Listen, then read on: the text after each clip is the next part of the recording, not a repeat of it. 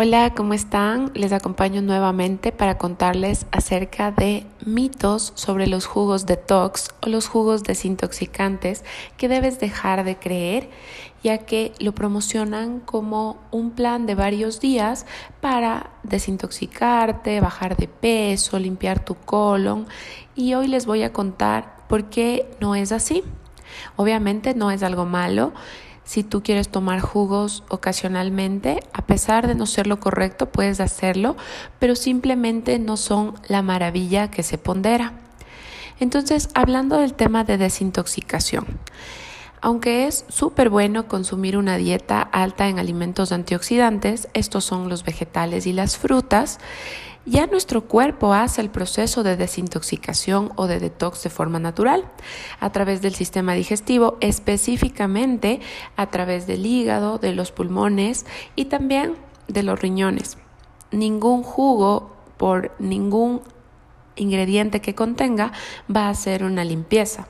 Obviamente, consumir comida chatarra o estar inflamado todo el tiempo, a estar inflamado me refiero a tener sobrepeso y consumir una dieta rica en grasas no saludables, va a hacer que tus órganos tengan dificultad para realizar ese proceso, pero no quiere decir que si tú tienes una vida poco saludable, una vida sedentaria, donde comas siempre mal, no es que los jugos van a hacer el milagro que necesitas y van a ayudarte.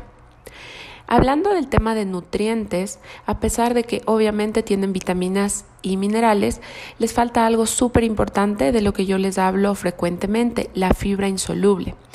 La fibra es súper importante para controlar los niveles de azúcar, normalizar todo el sistema digestivo, endocrino y también es importantísimo para el tema del colesterol, para regular el colesterol. Cuando tú estás tomando un batido o un jugo, por más que no utilices un azúcar añadido o por más que sean estos jugos hechos al prensado, Solo el hecho de licuar, aunque no pongas un azúcar añadida, ya incrementa el azúcar. Por ponerte un ejemplo, si tú consumes una naranja entera con toda la parte blanca, es decir, la naranja completa, tú estás obteniendo vitaminas, fibra y es lo correcto. Si tú vas a exprimir tres naranjas y las vas a tomar inmediatamente sin añadir ningún tipo de azúcar, ya tienes la cantidad de azúcar equivalente a un refresco a una cola, a una soda. Es decir, que no solamente se pierde la fibra, sino que incrementa muchísimo el azúcar. Ojo, aunque tú no añadas más.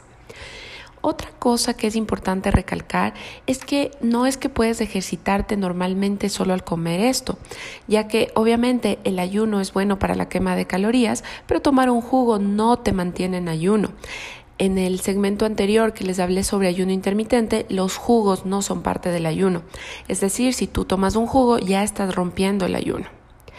Obviamente, este, esto de consumir un jugo no va a compensar todos los malos hábitos, como les decía, sino que tienes que hacer un balance entre los alimentos nutritivos y tus antojos.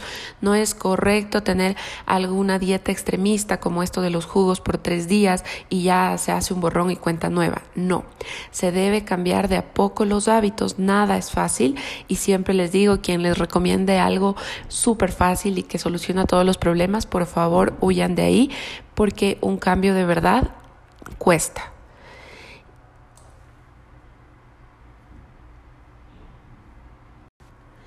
Y entonces, ¿cómo consumir los vegetales y las frutas? Pues enteros.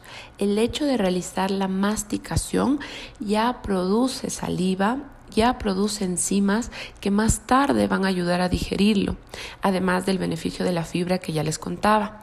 ¿Cuánto es lo correcto? Pues si tú comes dos veces al día, pues las dos veces tu dieta debe contener vegetales. Si tú comes tres veces al día, las tres veces tu dieta debe contener vegetales. ¿Cómo los puedes añadir? Pues puedes consumirlos crudos o también puedes hacerlo al dente.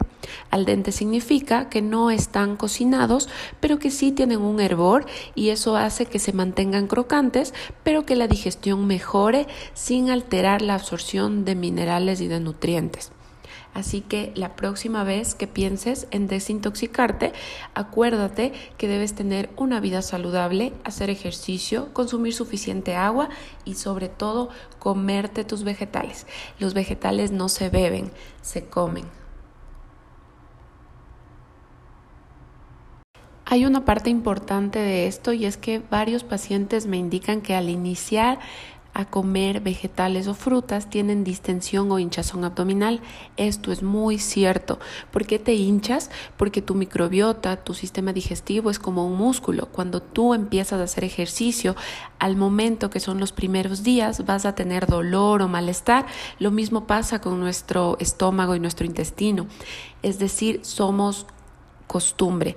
Cuando tú enseñes a tu cuerpo a comer cada vez más vegetales, vas a tolerarlos mejor. No es que eres intolerante o que a ti te hacen daño, no, es la falta de costumbre y poco a poco lo lograrás. Si me preguntan si un paciente no puede comer porque odia en verdad comer vegetales y únicamente quiere tomar el jugo, pues en realidad no le gustan los vegetales y lo que está haciendo es que le gusta el dulce que se siente al mezclar el jugo de vegetales con alguna fruta. Sin embargo, si es que no vamos a comer vegetales, al menos tomarlos no estaría mal. Es decir, sería la peor recomendación, pero en todo caso, de eso a no consumirlos para nada, pues en todo caso que sea en jugo. Y bueno, eso ha sido todo por hoy. Si tienes dudas, puedo ayudarte. Acuérdate de visitar mi Instagram. Eso ha sido todo por hoy. Soy la doctora Karen Alarcón y esto es GastroTips.